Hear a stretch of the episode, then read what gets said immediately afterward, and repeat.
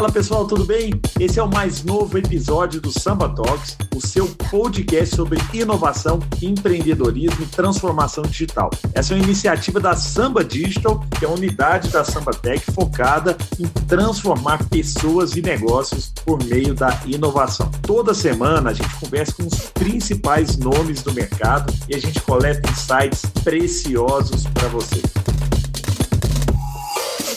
Fala pessoal, sejam bem-vindos a mais um Samba Talks, o nosso podcast sobre transformação digital, sobre empreendedorismo, sobre e-commerce, sobre digitalização de negócios, sobre cultura digital, inovação. Comigo aqui sempre o meu fiel escudeiro, meu companheiro dos momentos difíceis, momentos de alegria, momentos difíceis, está sempre aqui. Estamos sempre lado a lado. Matheus Magno, que é o CEO da Sambatec. Matheus, seja bem-vindo. Super prazer, Gustavo. Animadíssimo aqui para mais um Samba Talks do seu lado. E cheio de expectativa para a gente ouvir aqui o, o, Luiz, viu? Vamos junto. Boa, boa. E o nosso convidado de hoje, Luiz Piovenzana. Piovenzana. Ô Luiz, cara, a gente se conhece, a gente estava falando aqui, né, nos bastidores, a gente se conhece tem um tempão. É do, do começo aí do, do empreendedorismo digital, naquela época que não é, é, empreender numa startup não era moda, não era glamouroso, era só. Né, era era para poucos ali, não tinha nem dinheiro no mercado, não tinha tanto dinheiro assim. Você foi um dos caras que, que ajudou a criar esse ecossistema né, de startups aqui no país. Mas vou deixar você contar essa história para a audiência que está nos ouvindo. Luiz, que hoje é CMO da Nuvem Shop, um player extremamente relevante no mercado de e-commerce. Ele vai trazer um pouco dessa história para a gente também, de como é que ele foi parar lá. Você está o quê? Uns três anos lá, né, Luiz? Três anos, exatamente. Boa. Então você conta um pouquinho, né? Tem muita curiosidade aqui, a nossa audiência tem muita curiosidade em relação a, a esse mercado digital, ao e-commerce, crescimento, margem. É possível crescer com margem? Vai se preparando aí, nós vamos te apertar hoje aqui, Luiz.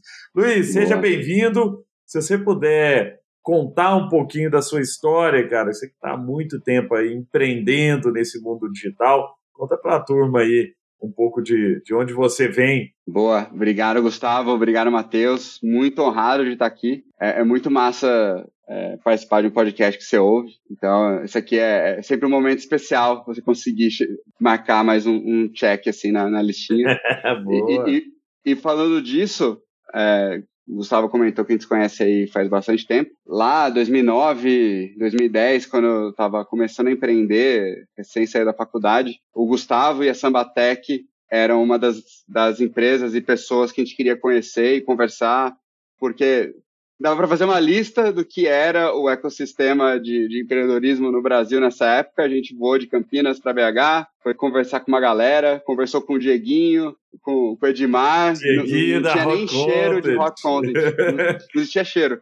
A gente ficava, Isso. foi lá, ia bater uns papos, falar sobre alguns projetos e, e muito legal. E, e, o Gustavo foi um dos caras que mais custou da gente tirar da lista aí porque o bicho já era muito atribulado na época. É, então, puta honra estar tá aqui, mano. É, Cara, é, contando um pouquinho, já comentei desse começo, eu sou, eu sou engenheiro de formação, fiz engenharia mecatrônica na Unicamp, e com um colega de faculdade, comigo de faculdade, a gente resolveu empreender. É, sempre fui bastante apaixonado em impactar PMS, as micro, pequenas e médias empresas, e a gente queria mudar é, o, como elas iriam para o digital. Só que, é, olhando hoje, é muito fácil falar que em 2009 talvez a gente tivesse um pouquinho cedo para isso. Uh, então, puta, aprendemos um monte, foi muito legal, fizemos muita coisa, a gente acabou se envolvendo muito com o ecossistema de startup.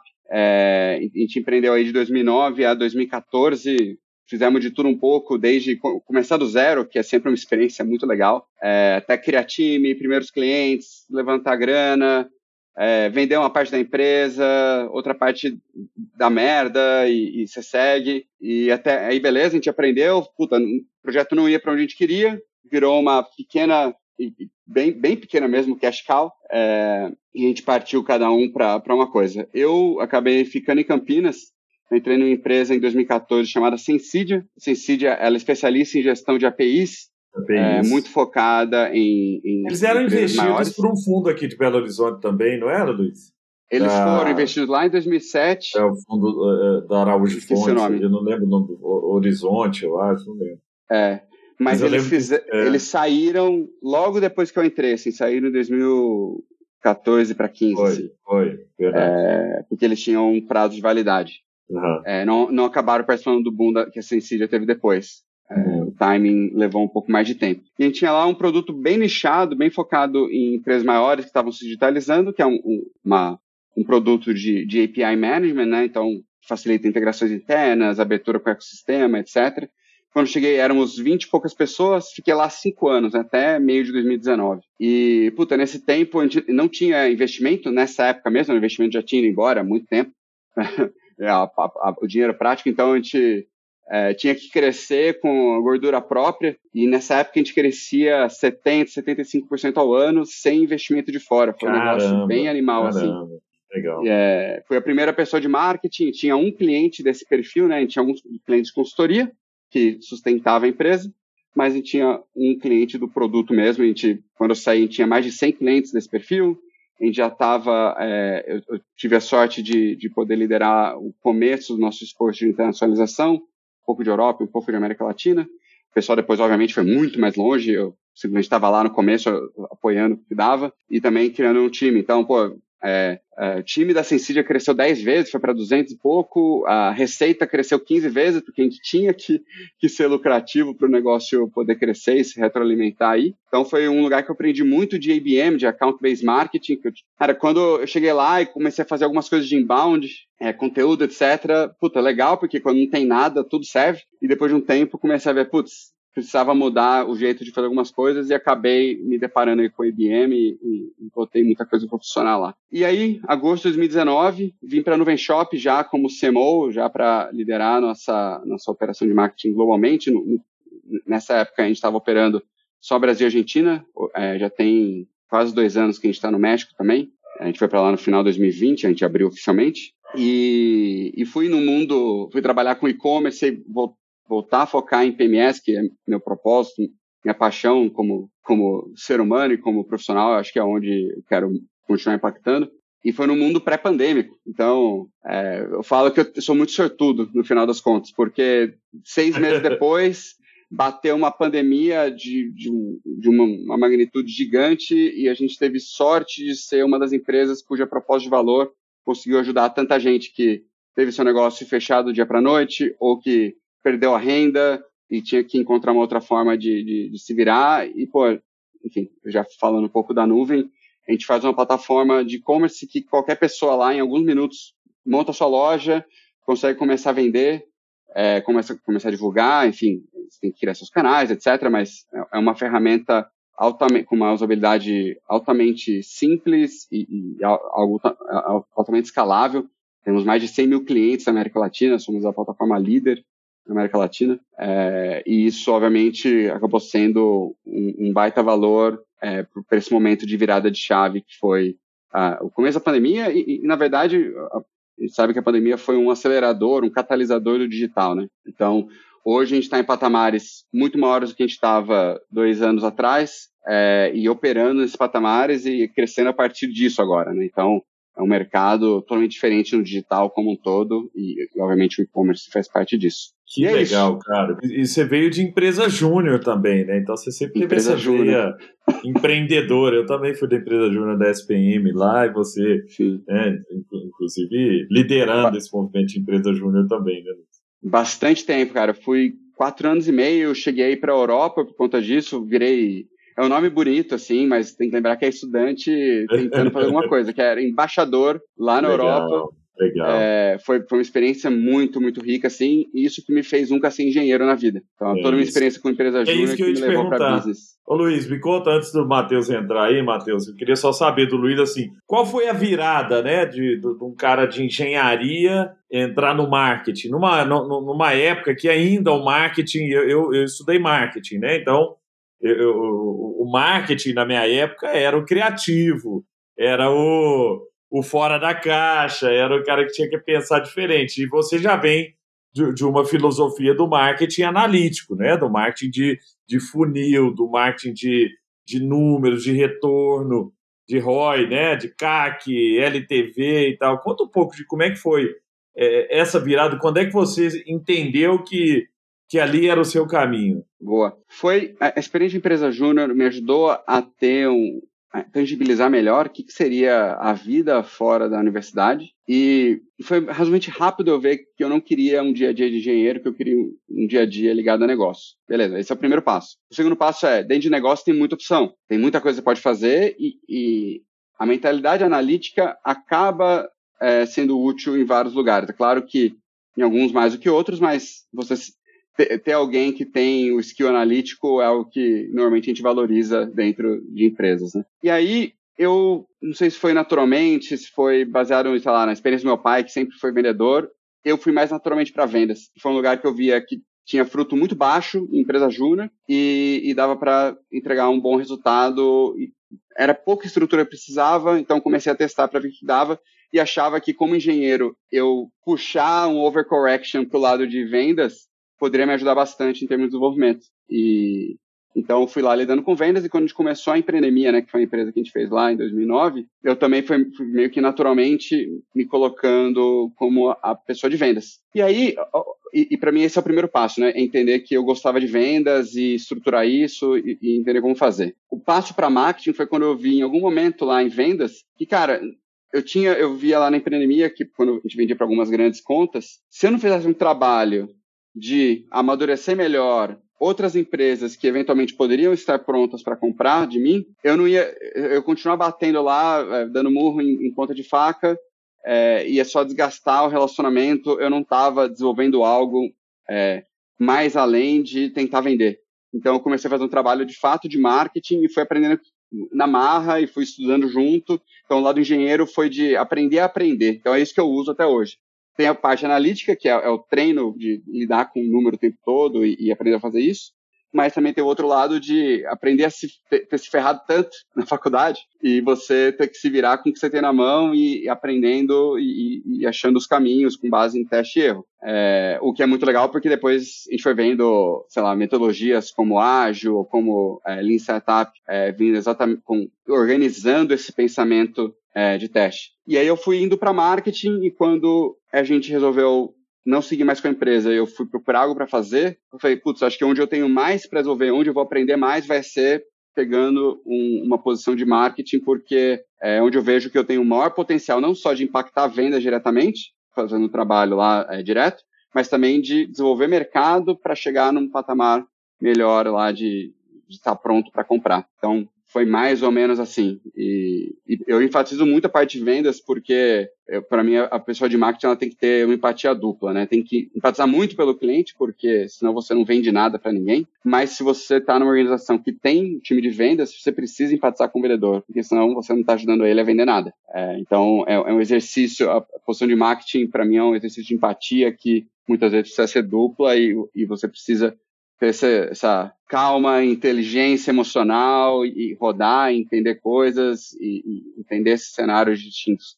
Eu ter passado por vendas para mim é um, é, acho que foi o é, principal etapa assim do um bom caminho para marketing. Sensacional, Luiz. É, e, e, é isso, né? E de agora para frente os números continuam te levando cada vez mais longe, né? Análise dos dados, né? O pensamento sistematizado, né? A conexão disso tudo.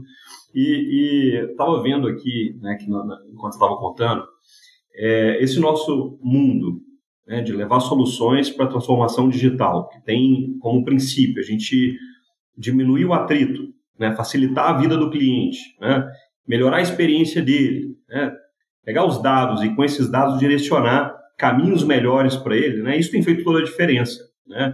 E, e na Nuvem Shop vocês é, atuaram muito nessas duas frentes. Né? É simples para o usuário poder criar a loja dele, né? e ali você entrega um conjunto de dados para eles. Né?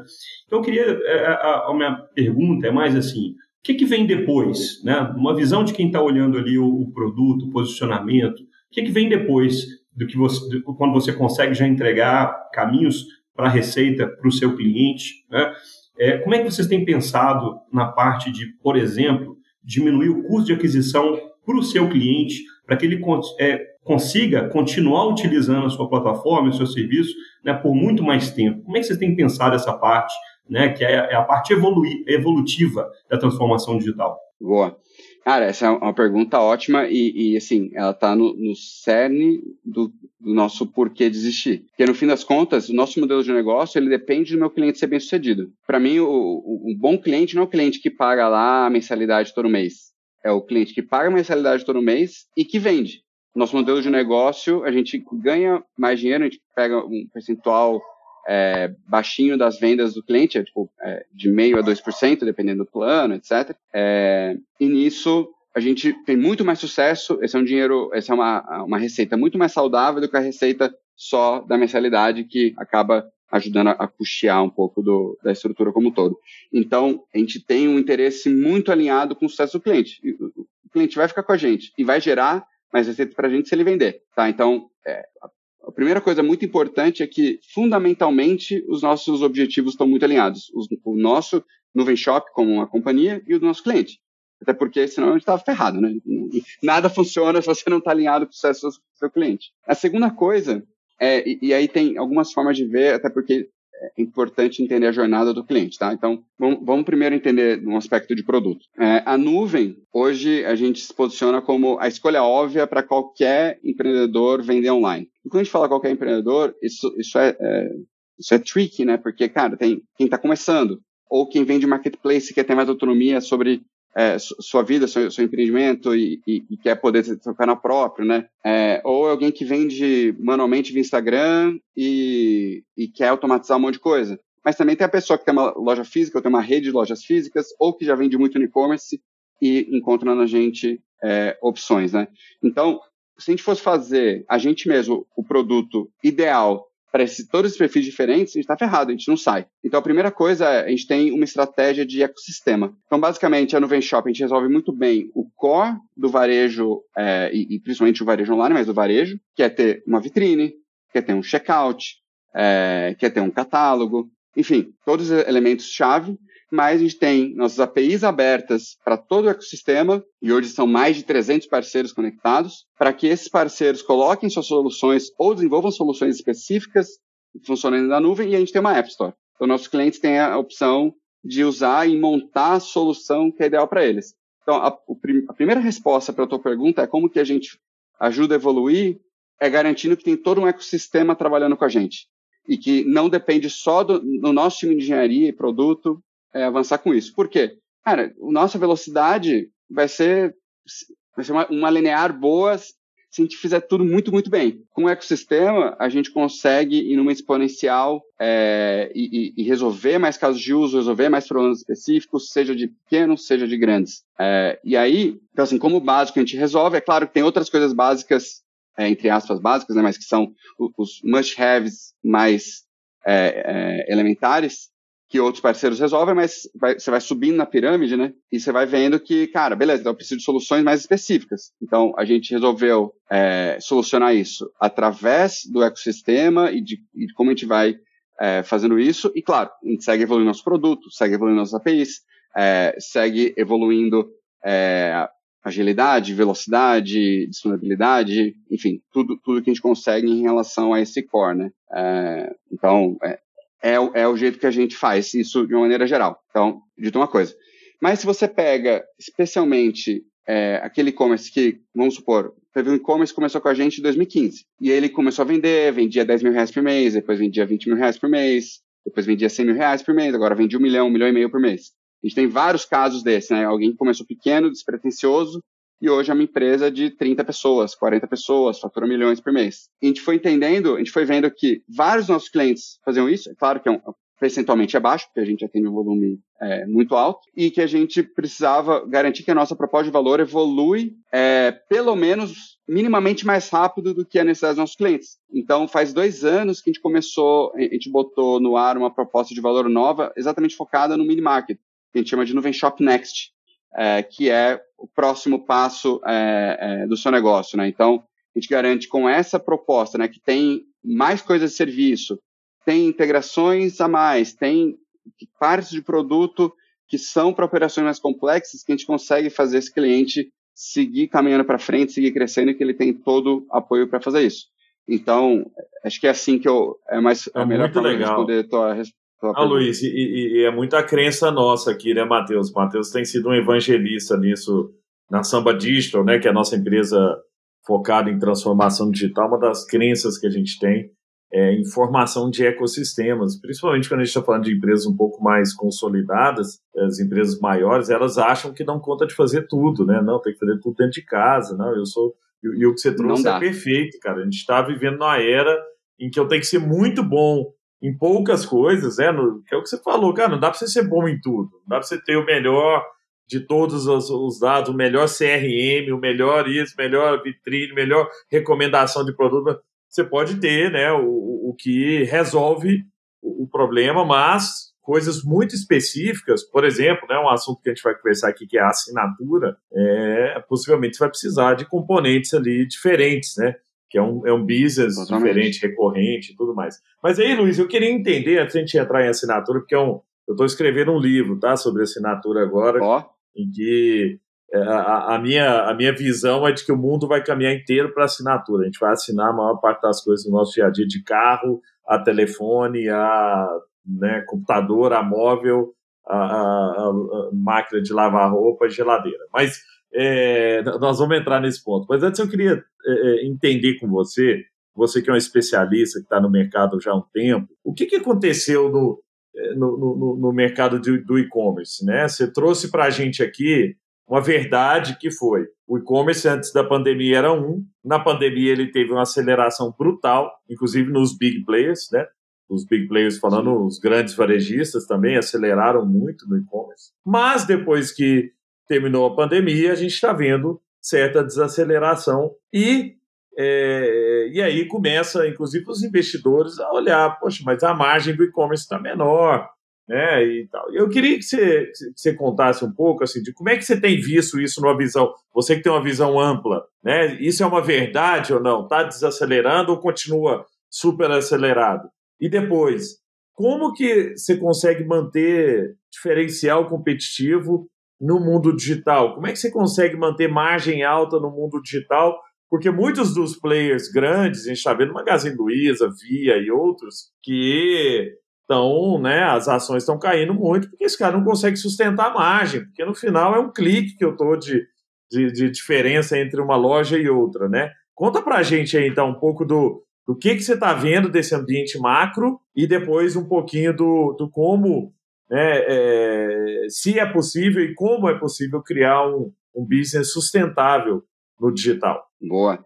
Cara, é uma pergunta bem carregada, tá? Acho que a gente tem que trocar algumas coisas aqui, mas vamos chegar lá. É, o primeiro, primeiro ponto é que a pandemia foi um catalisador do digital em, em várias, é, em várias indústrias. Obviamente, e-commerce foi talvez a, a estrela é, disso tudo, porque significava, representava muito do que era estar em casa, não poder sair, loja fechada, etc. É, e-commerce e videoconferência, né? Lembra da. Nossa, a videoconferência. Zoom, a ação da Zoom foi lá valendo mais que todas as companhias aéreas americanas e tal. É. Exato. Nossa, foi bizarro. é... Então, assim, de um lado, você tinha, sei lá, o, a penetração do e-commerce no Brasil e na América Latina era algo em torno de 5, 6% pré-pandemia. Hoje, no Brasil, é 11%. Na América Latina como um todo, é, varia aí entre 8% e 10%. É, então, assim, o Brasil é, é um dos principais é, que, que puxa para cima. É, você pega Brasil, México, Argentina, né, algumas das principais economias aí da América Latina, são onde e-commerce segue crescendo ainda num ritmo maior do que o resto do mundo. Até porque tinha esse atraso, né? Então, quando você pega pico de pandemia, como que estavam as penetrações de e-commerce? Brasil chegou aí nos 11, 12%, os Estados Unidos chegou a 20%, é, por cento, mais ou menos, a China bateu 50%, foi bizarro. Nossa. Mas você tem Reino Unido batendo 30 alto, perto de 40. É, então, assim, e depois voltando. Só que eles não estavam num patamar super baixo antes também. A China já está em patamares acima de 35% há muito tempo. Reino Unido em patamares 25%, 30% há muito tempo. Os Estados Unidos estava um pouco antes, aí mais para 15%, mas aí é um, é um sistema de varejo muito mais desenvolvido, é muito mais desenvolvido do que no resto do mundo inteiro. Então, um comportamento diferente dos Estados Unidos talvez não seja a North Star aí de é, de penetração de e-commerce, dada é, dado o desenvolvimento de varejo que eles foram tendo ao longo das últimas décadas.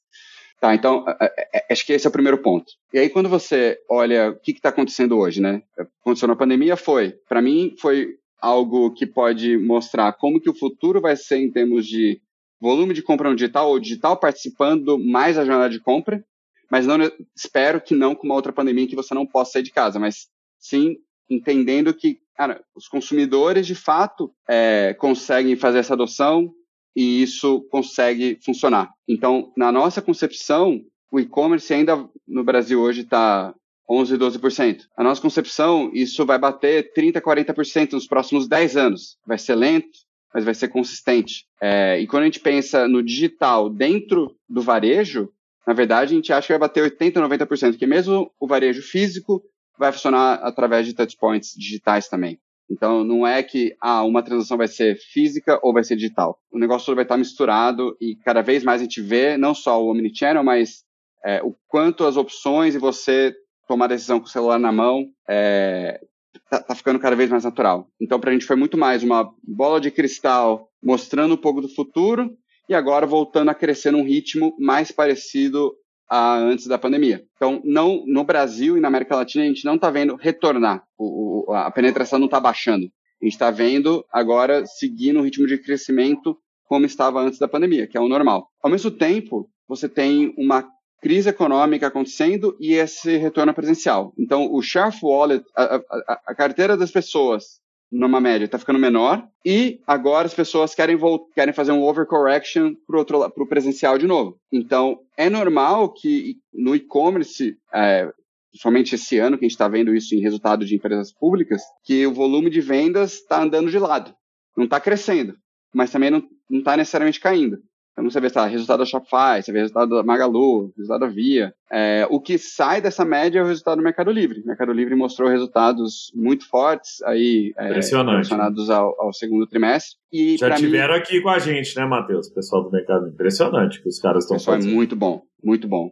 Isso aí, isso é, e aí para mim remete a, uma, a um ponto muito importante que é o como a gente faz isso acelerar e seguir crescendo que é, esse, é, essa força de tecnologia, que o Mercado Livre não é, uma, assim, não é uma empresa de logística, por mais que a logística seja muito forte, não é uma empresa de pagamentos, por mais que o Mercado Pago esteja agora drivando os resultados, é uma empresa de tecnologia, e que a tecnologia atua em diversos lugares. Assim como a Nuvem Shop é uma empresa de tecnologia, que faz plataforma, que tem um ecossistema, mas que hoje é, também tem logística, tem pagamentos, etc. É, então, para mim, esse DNA de tecnologia, né, é, assim como a Magalu conseguiu fazer uma transformação e, se, e, e cada vez mais é uma empresa mais de tecnologia, para mim esse é o caminho para que a gente possa seguir fazendo esse tipo de crescimento, né? É, então, assim, só resumindo, o contexto econômico hoje ele é, não é bom, isso impacta em consumo. Obviamente, e-commerce vive de consumo, porque a gente está aí, é, tá aí vendendo para é, consumidores. Se nível de aquisição cai porque juros está alto, a liquidez está baixa, acesso a capital está baixo, etc. Isso tem impacto em consumo, que vai ter impacto em quem trabalha exatamente nessa ponta diretamente. E depois isso vai é, desencadeando outros pontos, né? Então a gente ainda não sabe qual que vai ser o tamanho dessa crise, mas como você está batendo aqui versus consumo, é, é, muito difícil não ter um impacto. E aí você soma aí a volta ao presencial e você tem pessoas gastando mais com viagens, que tinham parado de gastar, gastando mais com estar fora de casa, que estavam gastando muito menos. É, queria essa, essa, conversa pode ser bem interessante não só o e-commerce, mas ou outras coisas, ou outra, outras linhas de e-commerce, né, como iFood, Uber, a gente viu bons resultados também de transporte, não tão bons de Uber Eats. É, então é interessante entender como essa digitalização forçada aconteceu, como que ela está se readaptando em um contexto de volta presencial junto com crise. Com a Samba Digital, você pode desenvolver novas capacidades digitais, projetos e produtos customizados e que vão agregar muito valor à experiência do seu cliente. Acesse o nosso site para saber mais sobre as nossas soluções. Ô Luiz, agora só, só me fala um ponto uh, aqui para a gente fechar esse assunto, é a, a parte de, de margem e diferenciação, né? Assim, é possível criar diferenciação no online, porque a, a, a visão de fora que eu tenho, não sou cara né, do, tanto do, do, do e-commerce, eu estou no conselho de uma empresa de varejo, mas é, o, o, o que, que é, assim, Quando a gente vai para o digital, a tendência é de margem se achatar, né? O cara tem mais, mais comparativos, o cara tem mais facilidade, ele tem possivelmente uma menor lealdade, porque é, é muito fácil, né? Com um clique você faz um comparativo no próprio Google, ele já te traz ali as opções né, do, do, do, produto mais barato, né? A não ser que, lógico, você tenha uma marca própria, né? Que aí é diferente. Mas é, você vendo aí na sua base de clientes, é, você encontra clientes que conseguem se diferenciar, ter margem maior, ter um, ter um crescimento é, sustentável, ou no e-commerce, é, lógico, sem generalizar, mas na maioria dos casos é uma briga de volume. É tipo assim, cara, você tem que vender muito com margem baixa para parar de pé. Conta um pouco para a gente aí do que, que você tem visto. Pô, Gustavo. Cara, é, o principal ponto aqui é depende do tipo de produto e assim como você falou, depende de ter a marca ou não. Então, é, e aí é, você vai cair num esquema do Oceano Azul, né? É, se você está no Oceano Azul, e como você se coloca no Oceano Azul, como você cria o teu Oceano Azul, ou você está no oceano vermelho brigando por preço. É, normalmente, quando você fala de produtos que são mais comoditizados, então você vai falar de um telefone, você vai falar, a pessoa vai buscar preço, ela não liga se ela vai comprar na loja X, Y, Z. Às vezes sim, dependendo da experiência que ela tem, ou dependendo é, de com, com, quanto essa loja te fidelizou pela é, qualidade na experiência que ela tem, seja quando as coisas vão bem, seja quando, e talvez principalmente quando as coisas vão mal.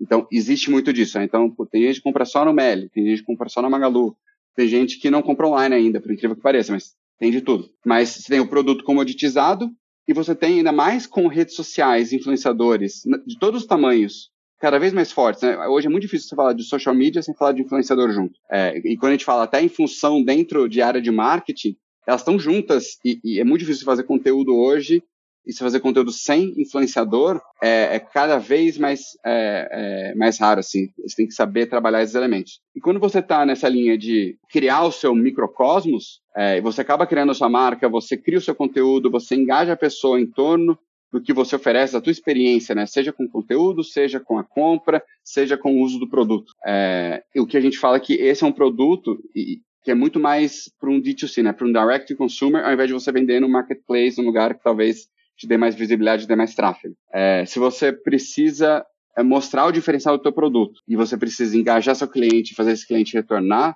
o trabalho de marca, o trabalho de experiência desse cliente, ele é essencial. E é aí que você tem margem. Então, a, a maioria dos nossos clientes hoje, na Nuvem Shop, eles são clientes que têm sua marca própria e por mais que eles, muitos deles tenham um volume animal, todos, é, a grande maioria deles tem, eu não posso falar por todos, porque eu não sei os econômicos isso, de todos, isso. obviamente, né, mas é, eles têm margem, porque a gente tem vários clientes de volume de, é, de, volume de vendas pequeno, mas que super sustentáveis, se dão bem, então não são poucos e-commerce que se dão bem vendendo é, 30 mil por mês, 50 mil por mês, 100 mil por mês, e Legal. tem vidas excelentes. Então, tem a ver exatamente com o seu posicionamento e com o tipo de produto que você está levando para o mercado. Exatamente isso. Muito bom. Muitíssimo interessante, viu, Luiz? Está sendo um baita aprendizado aqui com, com você. E eu queria pegar ainda esse, esse tema que você estava explicando aqui para gente, porque assim, quando a gente fala aqui de margem, né, a margem também acontece quando você tem um custo de aquisição Mateus, mais baixo. Matheus, só, se puder só repetir de novo, porque ficou pelo movimento. Aí, Opa, ficou, ficou aqui? Então, vamos lá. Então, vamos lá. Luiz, super legal né, o, que você, o que você trouxe aqui, ainda dentro desse tema. Né? A margem ela, ela acontece também quando você tem um custo de aquisição mais baixo, né, no geral. E isso faz com que você tenha uma inteligência de venda. Então, é, como é que você preserva o usuário que já está ali, né, frente a frente com a oferta, antes dele ir embora, é mais barato você fazer alguma coisa do que ele ter que voltar e você ter que ter um outro custo, né, para ele poder. Então, assim, quando a gente fala dessa inteligência de margem no e-commerce, passa por isso também. E a gente está vendo alguns, alguns movimentos acontecerem né, no mundo do e-commerce. A gente vê aí, por exemplo, é, ainda dentro do mundo dos dados, a gente viu aí a Amazon fazendo alguns movimentos no mundo digital né, comprando agora a, iRobot, por exemplo, né, que é ali uma, uma, uma frente para poder conseguir ter um, um dispositivo que está na casa das pessoas, que consegue ler outros dispositivos e que provavelmente a partir disso isso alimenta a sua o seu data lake, imagino eu lá, que direciona é, melhores ofertas e principalmente recomendações mais inteligentes, né? Queria entender um pouco dessa perspectiva. Quando a gente pensa agora num desafio onde a, é, a atenção do, do, do, usuário né, é cada vez mais relevante para você poder não ter um custo maior e que você tem que olhar esse mundo que você estava falando, um mundo onde pessoas já estão no mundo físico e aí você tem uma audiência é, é, descalibrada do que você tinha em relação a, a, a, antes da, na, na, pandemia. Como é que você tem visto esse movimento né, no, no Brasil? Vai ser cada vez mais comum é, um olhar não só para a tecnologia, mas é, encontrando maneiras de estar próximo do cliente, é, ter dados do cliente para sim alimentar uma plataforma e com essa plataforma você voltar com mais é, assertividade nas suas ofertas? Como é que você está fazendo essa leitura? Né? Porque parece que está acontecendo uma mudança quando a gente fala de produto. Não é só agora plataforma como serviço, não é só SaaS, nem é só ecossistema, tudo digital. Né? Tem um princípio de ir atrás do comportamento do consumidor. Então, o que, que você tem visto de mais inteligente nisso? Né? E o que, que você recomendaria aqui para quem está nos ouvindo e que está no mundo né, do e-commerce para poder ficar antenado também né, diante das suas estratégias? Tem, eu só acrescentaria um, um outro fator limitante, que é, são as novas leis de privacidade de dados. Agora, fica muito mais difícil você ter esse tipo de, de leitura de contexto e inteligência sobre, mesmo que seja um grupo de usuários, é, sem, sem que seja numa plataforma tua, né? Então, é, beleza, o Google está adiando cada vez mais botar os, a, a, limitação de cookies em sites terceiros, mas isso vai acontecer eventualmente. Tem uma LGPD no Brasil bastante forte e GDPR no, na União Europeia, etc. Então, acho que tem um outro fator aí que não necessariamente você seguir numa linha de marketing digital da década de 2010 também não é a resposta, né? Então, é, isso aconteceu por muito tempo e, e, isso foi dando esses problemas de, de privacidade e, e visibilidade é, extrema. Então, acho que é um, é um, fator a mais que, que colabora aí, tá? Mas é, indo no, no cerne do que você comentou, né? Então, é, primeira coisa, para uma empresa gigante como a Amazon ou como a Magalu, que comprou uma série de empresas que tem a ver não só com não só outros e-commerces, né, como é, é, Centauro e, e, uma outra de, de, eletrônicos também, enfim, então tá, tá, expandindo, mas ao mesmo tempo está comprando é, escola, está comprando é, conjunto de sites, é, e não são poucos, então estão pegando é, mais lugares, estão né, sendo donos de mais lugares na internet para que você seja dono dos dados e tenha mais visibilidade do que essa pessoa está fazendo. Então, para mim, a Magalu comprar Canaltech, é, Jovem Nerd, Netshoes, Netshoes etc., é, um, é, é algo na mesma linha da Amazon comprar a iRobot, que agora consegue ter visualização e recomendar. Claro que nessa linha é muito mais tech, porque é, é, entendimento e como esse entendimento da casa das pessoas pode te levar a recomendações melhores. Mas no fim do dia, se você está vendo Canaltech, Jovem Nerd, você passa pelo Magalu, o Magalu também vai conseguir te dar recomendações muito melhores ao juntar todo o ecossistema, né? Então, é, tem muito de ter mais insights, também se é, tentar começar a fechar, aumentar, ampliar seu ecossistema para você poder ter esses dados, acho que é a primeira coisa. E quando você pensa, é, quando você chega para a prática, né, é, você depende muito de vários algoritmos, mas quando você vai para os menores, né, o que, que um e-commerce pequeno consegue fazer para brigar com isso? Aí que a volta, voltar a falar de redes sociais é, volta a ser muito relevante. É, os pequenos e as, os, os, pequenos influenciadores ou pequenas marcas que se tornaram influenciadoras têm um poder de engajamento com seus clientes muito alto. Então eles têm que fazer esse tipo de retenção old school, que é CRM, é, é, entendimento, que tipo de conteúdo que eles postam, como que isso retorna.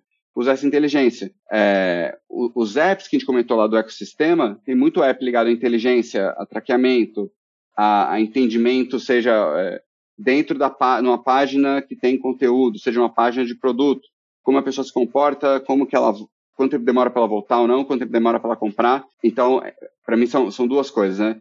Uma, não esquecer que no final das contas são pessoas lá do outro lado e, e se, quanto mais você participa da jornada dessa pessoa de compra e de uso do produto, melhor você vai conseguir se posicionar. É, mas, outro lado, lembrar que cada vez mais está lidando com volume e, e, você precisa ter uma capacidade ou de ter os dados e ter esses lugares para poder juntar isso, ou conseguir ler muito bem esses dados e fazer testes para que é, cada vez, cada visita que vem, que você está pagando para vir de alguma forma, né? Seja organicamente através do conteúdo que você investiu para produzir, seja através da compra de tráfego. Você está conseguindo tratar e, e reler isso e, e dar um, botar uma flag e, e fazer isso girar. Então, para mim, passa muito por é, o CRM, mas como que você bota algoritmos é, para funcionar aí dentro, exatamente para poder otimizar isso. De novo, é sempre uma questão de tamanho. Uma coisa é a Amazon fazendo, outra coisa é a Magalu fazendo, outra coisa é uma marca de 100 mil reais por mês fazendo. É, e, e, o ponto é que cada um tem suas ferramentas e, e, vão ter seus desafios, né? O cara de 100 mil reais por mês tá pouco ligando que a Amazon comprou a, a iRobot. Porque, assim, talvez ele até compita com a Amazon em alguns produtos, mas no fim das contas ele precisa usar outras armas para poder fechar a venda dele. Ô Luiz, muito legal, assim, para a gente fechar, cara, esse papo super interessante, você está trazendo vários pontos legais aí, vários insights, principalmente para quem quer entrar nesse mundo digital ou já está e precisa ficar mais eficiente, né? Eu queria que você conseguisse trazer aí rapidamente algumas tendências que vocês enxergam na Nuvem Shop, como tendências do e-commerce. Por exemplo, você citou né, influenciadores, né? Eu tenho visto é, inclusive, outro dia recebi aqui de um amigo meu que tem o Boom Boom Cream, que é um creme para bumbum que ele fez junto com a Sabrina Sato. O cara tá vendendo muito, você não acredita o tanto que eles estão vendendo desse creme. Ele fez um outro produto com uma com, a Yasmin Brunet e também tá bombando. Então, assim, é, é, essa é uma tendência. E o que mais você tem enxergado assim que é tendência no e-commerce que alguns players têm feito e, e conseguido resultados é, bem diferentes aí da, da maior parte. Boa. Antes de falar algumas coisas, para mim a resposta padrão disso é você estar e, e, e, e, evoluir junto ou um pouco na frente do seu perfil ideal de cliente. Porque senão você vai sempre estar correndo para trás ou você vai estar usando uma tecnologia por usar. Então, para mim, a, a resposta vai estar com o seu cliente. Mas o que, que a gente está vendo é, de uso muito grande? Né? Influenciadores não é de hoje, na verdade, já é de quatro anos para cá, e cada vez mais aumentando a importância, exatamente porque você teve um, uma capilarização de, de, de voz, né? Existe uma, tem, lá, quando era pequeno, sei lá, tinha a Globo, o SBT e mais um, entendeu? E, e é isso, e todo mundo sabe o que está acontecendo porque você tem lá três vozes e olha lá, entendeu? um, de uma a três. É, hoje você, você tem um nível de possibilidade de, de, de nicho muito grande. Então, influenciadores é a primeira coisa. A segunda coisa é, e até associada com redes sociais e influenciadores, né? A gente vê muita coisa de live commerce dando muito certo. Muito, muito certo. Por quê? Primeiro, te garante um nível de engajamento da pessoa com o produto e, e mostrar e, e, tangibilizar o produto muito grande. E também a, a, tangibilização né, ao vivo também tem a interação que acontece pelo chat, tem o desconto ou a oportunidade que vem na hora. Então, o live commerce é uma forma que na China tem há muito tempo, mas que aqui no Brasil, principalmente, a gente viu muito é, subindo na pandemia, mas que não acho que é uma tendência que vai, vai descer, não. Eu acho que ela vai seguir é, bastante, bastante forte mesmo. É, e, e, tem uma, e sim, é óbvio que a gente fala muito sobre realidade aumentada e, e, e o metaverso, mas para mim a, a, parte de fazer isso funcionar de verdade é, cara, como que isso aplica ao seu produto, né? Então, seja, sei lá, para mim tem um caso da Nike que é muito legal, que é o, o provador virtual. Você bota, você nem precisa medir su, suas medidas mais críticas assim. Você fala sua altura, seu peso, ele vai jogar numa média lá e já vai te recomendar, então você não tem nem que parar, pegar uma fita métrica, entendeu? Ou ir no seu app, Sim. você acompanha as coisas e, e, e, pegar isso. Ele faz uma, uma estimativa 80-20 lá e, e, sai, entendeu? Putz, e aí ele, ele pega um modelinho, um bonequinho, bota mais ou menos as medidas e mostra como que fica a roupa.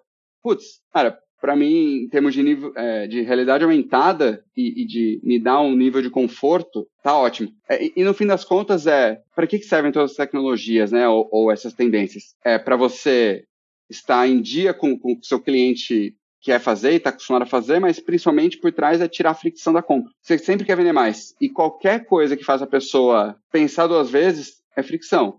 Putz, ah, aqui eu compro G ou GG? Ah, é, putz, é tamanho 40 ou 41?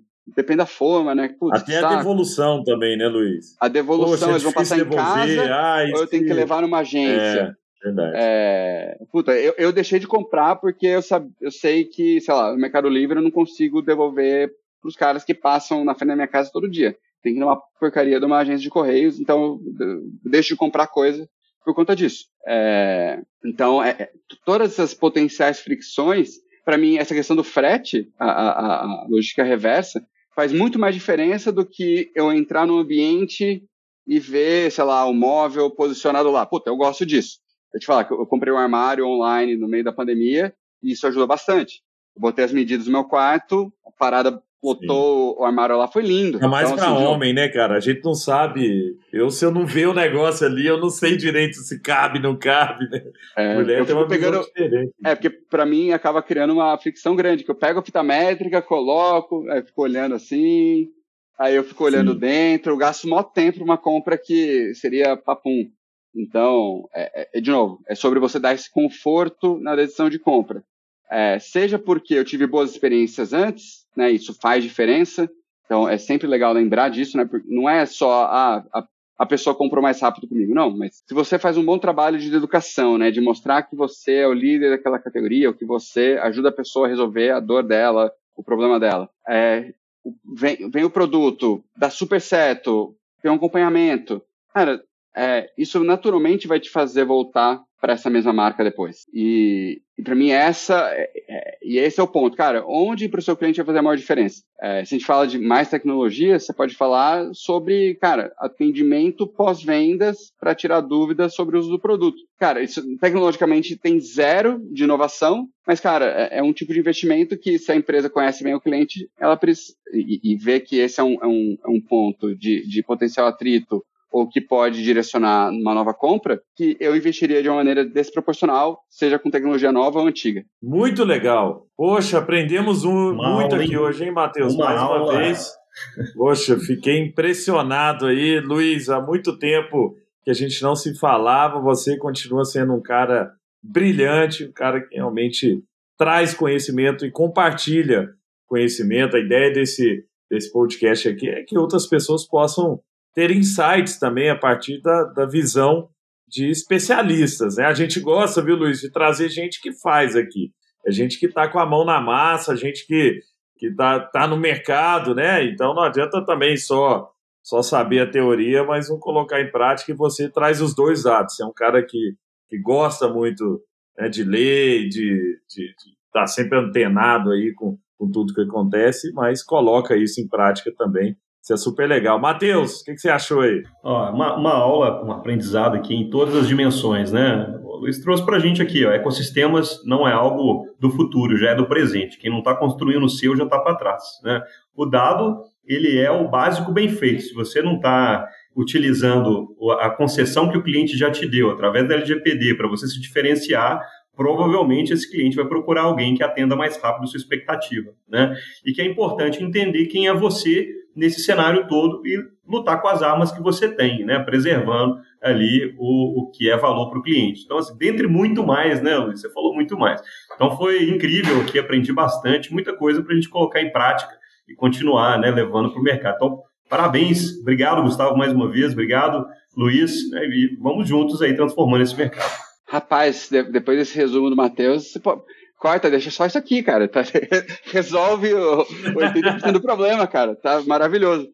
Ah, é, é, gente, eu super agradeço, é, super feliz de, de, poder participar aqui, contar um pouquinho do, do que a gente tem feito e, do que é, eu tenho visto, é, do que eu tenho feito, feito junto com o time todo da nuvem. É, é, tenho visto milhares, dezenas de milhares de, de empreendedores fazendo também. É, e é uma questão de, de trocar mais e, e, é isso, não tem nada de, de é, ciência de, de, foguete aqui não. É, é, muito de ir trabalhando, fazendo aos pouquinhos, aprendendo e volta e volta. Muito Obrigadão. Bom, muito obrigado, obrigado pelo carinho, obrigado pelo seu tempo. Pessoal, se você gostou desse episódio que está incrível, compartilhe, mande para seus amigos, mande para aquela pessoa que quer montar um e-commerce. Tem um amigão meu aqui de Belo Horizonte, vendedor de vestidos para festas, é o Matheus da Luna Modas, e eu falei já com ele, ó, você tem que entrar nesse mundo do digital. Vou hoje mesmo provocá-lo, viu, Luiz? Falar para ele abrir a loja dele na Nuvem Shop. Tenho certeza que ele vai ser muito bem atendido lá pelo time de vocês. Com certeza. Valeu, pessoal, e até a próxima. Você acabou de escutar mais um episódio incrível do Samba Talks, o seu principal podcast sobre inovação. Para continuar aprendendo, siga a gente nas redes sociais. Basta procurar por Samba Digital. Um abraço e até a próxima.